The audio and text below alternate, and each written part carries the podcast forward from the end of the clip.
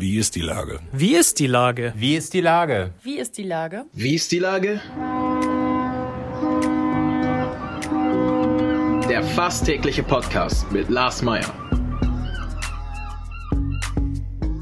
Wie ist die Lage? Unser fast täglicher Podcast als Kooperation mit der Mopo und der Gute-Leute-Fabrik spürt tagesaktuellen Fragen nach.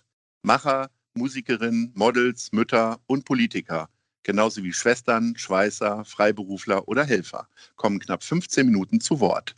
Die Auswahl ist rein subjektiv, aber immer spannend und überraschend. Mein Name ist Lars Meyer und ich rufe fast täglich gute Leute an. Unser Partner, der es diese Woche möglich macht, ist Ostholsteiner Doppelkorn. Herzlichen Dank. Heute befrage ich Schwimmweltmeister und Eisverkäufer Markus Deibler. Ahoi Markus. Hallo Lars. Lieber Markus, die Temperaturen können für dein Eis von Luciella nicht besser sein. Ich sehe vor jeder Eisdiele Schlangen. Ist also alles wie immer?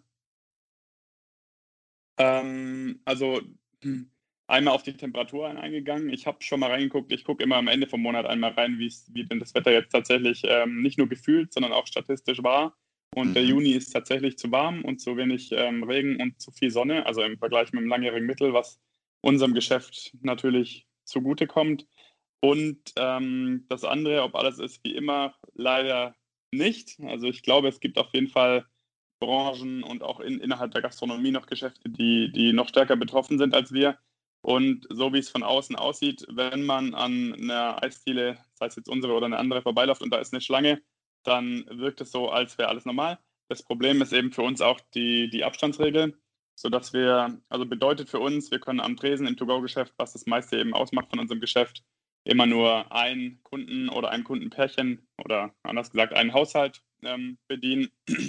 Und normalerweise werden da zwar drei gleichzeitig bedient, sodass es einfach im Verhältnis zu einem normalen Jahr unfassbar langsam geht. Und dementsprechend müssen gar nicht so viele Leute da sein, damit sich so eine Schlange bildet, die dann natürlich auch lang aussieht, weil ähm, immer zwei Meter Abstand äh, sind zwischen den Leuten.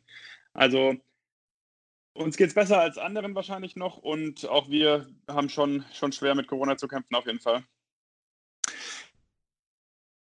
Disziplin der äh, Besucher und Konsumenten zu kämpfen. Ne? Also ich bin ja mindestens auch dreimal täglich äh, bei euch, nein, vielleicht auch dreimal wöchentlich nur. ähm, aber da ist mir tatsächlich bei fast jedem Eiskauf äh, aufgefallen, dass eure Verkäuferinnen und Verkäufer regelmäßig die Leute disziplinieren müssen, dass nicht zu viele Leute in den Laden kommen und vor allem, dass sie Mundschutz tragen. Das verstehen viele immer noch nicht. Also speziell in, in, bei euch in den Eisdielen habe ich es festgestellt, dass die armen Mitarbeiterinnen und Mitarbeiter von dir da sehr mit zu kämpfen haben. Kriegst du das auch so mit? Ja, also ich kriege da tatsächlich ähm, unterschiedliche Rückmeldungen, je nachdem welcher Laden. Also St. Pauli zu Grindelhof ist, ist schon mal ein Unterschied. Ähm, St. Georg ist auch nochmal anders. Also äh, Eppendorf ist auch nochmal anders. Es ist echt lustig auch. Ähm, ich glaube, wenn man mir zehn Kunden zeigt, die zehn letzten Kunden aus dem Laden, ähm, ohne dass ich weiß, welcher Laden es ist, könnte ich sagen, welcher Laden es ist. Und so ist es bei Corona auch. Tendenziell haben wir damit, ähm, glaube ich, deutlich weniger zu kämpfen, also mit, den, mit dem Corona-Disziplinieren, ähm, als jetzt Supermärkte weil bei uns kommen die Leute ja freiwillig hin. Also niemand muss sich ein Eis kaufen, sondern das ist ja sowieso das Schöne am Eisgeschäft. Die Leute haben Freizeit, wollen sich was gönnen, ähm, freuen sich dann, wenn es schmeckt, freuen sich noch mehr, wenn es noch besser schmeckt, als sie, als erwartet haben. Und in den Supermarkt muss halt jeder. Und da müssen auch die Leute hin, die eigentlich gar nirgendwo hingehen wollen und sich überhaupt gar keinen Mundschutz aufziehen wollen. Und die würden dann wahrscheinlich erst gar nicht äh, zu uns kommen. So, deswegen ähm, glaube ich, geht es bei uns noch, aber es ist schon so, dass in einem einen oder anderen Laden sehr oft ähm, darauf hingewiesen werden äh, muss. Genau, auf, auf, vor allem auf die Abstandsthematik und manchmal eben auch auf Mundschutz. Wobei beim Mundschutz ist es tatsächlich so, dass es äh, manche einfach vergessen und wenn man es dann sagt, dann haben sie auch sofort einen an. Und bei Abstand, das, wenn man da nichts sagen würde, dann wird es sich wahrscheinlich relativ schnell wieder einschleifen, dass es ziemlich wenig Abstand zwischen den Leuten ist. Du hast gesagt, es gibt Unterschiede. St. Pauli ist da sehr vorbildlich, nehme ich an, oder ist es vielleicht auch nicht so? Und Eppendorf äh, ist dann spießig und vor allen Dingen sehr korrekt. Ähm, ich, ich, will jetzt nicht irgendein Viertel hier in die Pfanne hauen. du kannst ja ein Viertel loben. Wir können es ja so machen. Ja, ich, St. Pauli habe ich extrem wenig Rückmeldung dazu, was immer heißt, dass es keine Probleme gibt. So, also scheint da, scheint da gut zu funktionieren. Und Grindelhof höre ich sehr viel zum Beispiel, dass, dass da echt oft darauf hingewiesen werden muss und dass wir uns da auch ein bisschen für rechtfertigen müssen für die Maßnahmen, die ja nicht wir uns ausgedacht haben. Also da sind wir dann auf der gleichen Seite wie, wie der Supermarkt. Nicht wir möchten, dass die Leute einen Mundschutz anhaben und auch nicht wir möchten nur halb bestuhlen und dass die Leute Abstand halten, sondern das, das ähm, führen wir aus für die, die die Regeln gemacht haben. Und ähm, deswegen sind wir auch die Falschen, wenn da jemand Unmut hat, ähm, an die, an es den Unmut zu richten oder auch nicht zu richten gilt. Es sind dann die Akademiker im Grindelhof, siehst du, die streitfähig sind. Aber tatsächlich habe ich genau. genau da auch mehrfach beobachtet. Ähm, ja. Jetzt hast du ja sechs Läden, fünf in Hamburg, ein in Lübeck. Warum denn Lübeck und nicht beispielsweise Hannover? Wie bist du denn zu Lübeck gekommen? Na, also wir haben letztes Jahr unsere Fühler so ein bisschen ausgestreckt über Hamburgs Stadtgrenzen und hatten einfach Lust, das mal zu probieren, auch woanders einen Laden zu eröffnen. Und in Lübeck war einfach dann ein sehr schöner Laden in einer guten Lage, also in einer für uns passenden Lage frei. So, und Lübeck ist natürlich auch noch ein bisschen erreichbarer. Also äh, wir beliefern den ja auch selbst mit unserem Laden. Ist noch ein bisschen näher als, als, als Hannover zum Beispiel. Lüneburg zum Beispiel hatten wir auch angeguckt. Nur, ähm, also wir waren offen für ein paar Städte und in Lübeck hat es dann am besten gepasst mit der Fläche in der Lage, die wir uns, die wir uns vorgestellt haben. Und äh, seid ihr denn weiter am Expandieren oder ist das jetzt erstmal so gesehen auf Eis gelegt? Das ist ein tolles Wortspiel. Mhm. Also es ist ähm, tatsächlich so, ich habe auf jeden Fall Lust in den nächsten Jahren. Ähm, also ich habe jetzt keinen Druck, jedes Jahr zwei Läden zu öffnen. So ist es nicht und ich, ich muss auch nicht und ich kann auch nächstes Mal nächstes Jahr komplett auslassen quasi und nur die Läden schön weitermachen, die wir, die wir schon betreiben. Und ich habe auch Lust, ähm, dass es noch nicht alles gewesen ist. Und ähm, es ist natürlich mit der ganzen Corona-Problematik, niemand weiß so richtig, wie es weitergeht. Also es ist schon, ich glaube, das habe ich auch vorher schon so ein bisschen in die Richtung gesagt, es ist schon auch für die ganzen Eisdielen und Eiscafés nicht lustig. Also auch wir machen viel witziger, äh, viel weniger, witziger, viel weniger Umsatz als, als normal. Und ähm, das Problem für die Eisdielen ist natürlich, für viele andere Gastronomie auch. Und das ist bei uns natürlich extrem. Wir müssen den Winter vorfinanzieren im Sommer. Das heißt, wenn unsere Sommersaison so halb ausfällt, wegen, wegen den ganzen Regeln, dann werden viele ähm, im nächsten Winter, also im kommenden Winter spätestens ein Problem bekommen. Und dann ist, ist glaube ich, bei vielen und auch bei uns erstmal so, ja gut, erstmal schauen, wie es weitergeht, erstmal hoffen, dass es nicht zu einem zweiten Lockdown kommt und dass es jetzt immer weiter gelockert wird und es nicht nochmal verschärft wird. Ähm, und dass wir über den nächsten Winter kommen und dann kann man sich Gedanken machen, wie es mit neuen Läden aussieht. Aber solange noch nicht klar ist, ähm, wann wir überhaupt wieder komplett normal arbeiten dürfen, zum Beispiel unsere Eis-Workshops, die dürfen wir jetzt erst seit einer Woche wieder machen. Und das war auch überhaupt nicht absehbar, also, ähm, wann das wieder losgeht.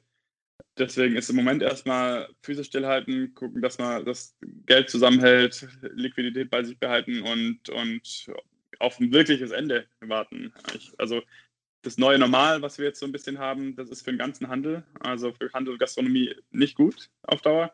Und ähm, noch ist ja nicht abzusehen, wann es wieder wirklich normal wird. Ja.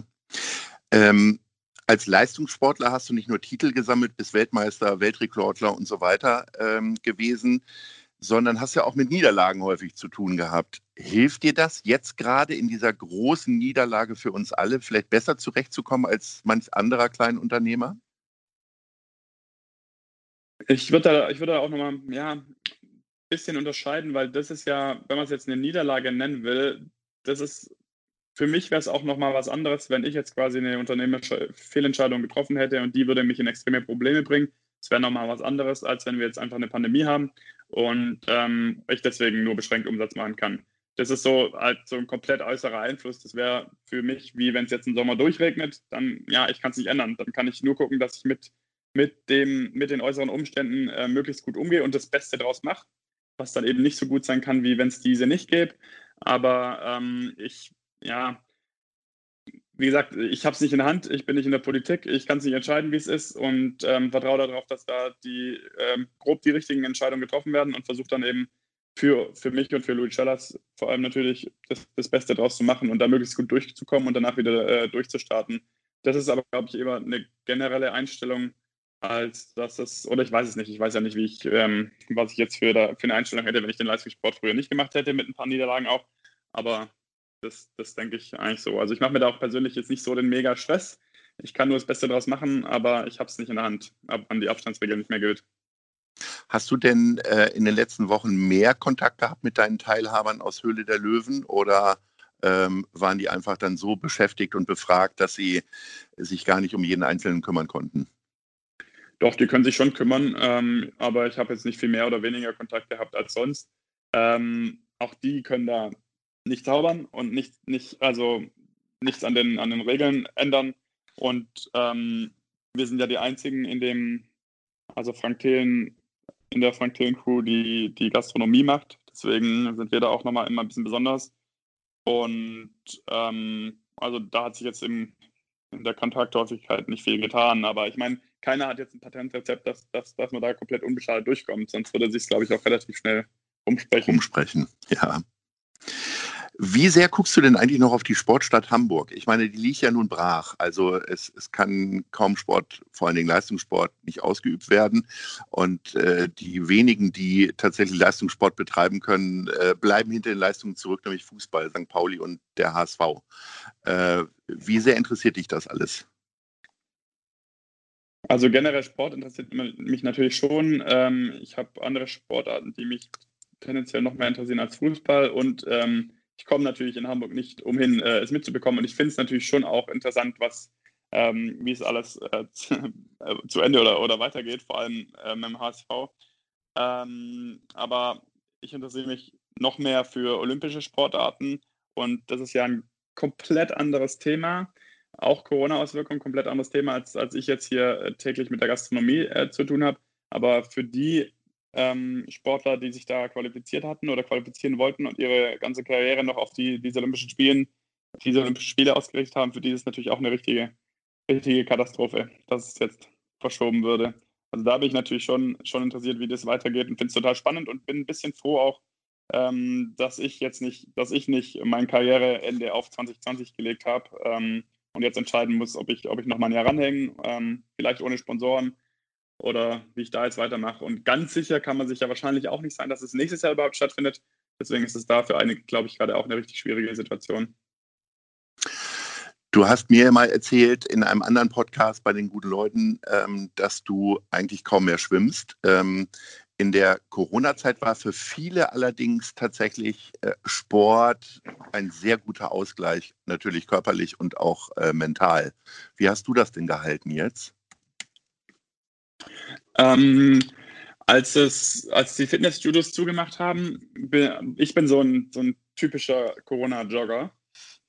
Also ich habe Corona-Jogger. Genau. Es haben, glaube ich, extrem viele Leute angefangen zu joggen. Ich habe früher mal gejoggt, ein bisschen, ein bisschen hier, ein bisschen da. Aber jetzt habe ich angefangen zu joggen, weil viel mehr ging ja auch nicht. Und ich sehe schon auch die Vorteile, dass es von Tür geht und also von zu Hause bis zu Hause und dafür extrem wenig Zeit braucht. Also ich mache Sport, um mich fit zu halten, um mehr essen zu können und trotzdem schlank zu sein.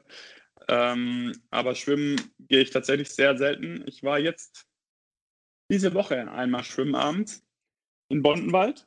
Mhm. Und viele Grüße an Herrn Schumacher. Warum sind da keine Schwimmleine eingezogen? also da aus dem, aus dem 50-Meter-Becken da wurde irgendwie ein Planschbecken gemacht, was natürlich für Schwimmer, also deswegen, wenn, muss ich mir auch was anderes suchen, leider als Bondenwald. Ähm, als Schwimmer, also wenn man wirklich schwimmen will, dann, dann braucht man da wohl nicht hingehen. Aber, ja, Zur Erklärung, Herr Schumacher ist der Geschäftsführer von Bederland. Dem geben wir das mal genau. weiter. Genau. ähm, aber sonst hatte ich mich eher durch Joggen fit im Moment, ja. Denkst du an Urlaub jetzt gerade? Ich meine, viele Unternehmer, mir geht das ja auch ein bisschen so, haben jetzt die letzten drei Monate eigentlich eher so in äh, Abwartestellung gehalten, gesessen und ähm, haben sich vorbereitet darauf, dass es wieder ein bisschen mehr losgeht. Bei dir geht es jetzt tatsächlich äh, natürlich mehr los, aber denkt man trotzdem an Urlaub? Ähm, nicht so richtig. Also ich, ähm, laut Stichtag werde ich in zwei Wochen Papa. Und dann werde ich wohl. Dann werde ich das ist ja wie Urlaub quasi, ne? Das ist wie Urlaub, ja. Ich habe, ich hab, also ich, das erste Mal, deswegen keine Ahnung, was auf mich zukommt. Und, ähm, aber die Hebamme hat jetzt gesagt, die schlafen eigentlich nur die ersten zwei Wochen. ähm, nee, also deswegen werde ich da ein bisschen weniger arbeiten. Aber sonst ähm, werde ich jetzt ähm, in naher Zukunft nicht so viel, nicht so viel Urlaub machen. Aber weniger arbeiten oder also konsequent also auch Elternzeit nehmen? Nee, also Elternzeit werde ich in den nächsten Monaten nicht nehmen. Ähm, meine Frau ist ähm, in Elternzeit dann und macht es konsequent. Und ich kann nicht, also ich kann, was ich jetzt nicht machen kann, ist ähm, zwei Monate oder noch länger das Handy ausmachen. Also das, das würde gerade nicht funktionieren. Selbst und ständig halt. Lieber Markus, ähm, ich wünsche dir alles Gute, auch für die anstehenden Wochen und das äh, große Ereignis. Ähm, komm gut durch den Sommer und bleib weiterhin munter und optimistisch. Ebenso. Ahoi. Ebenso, Lars. Wir hören. Bis dann. Ciao.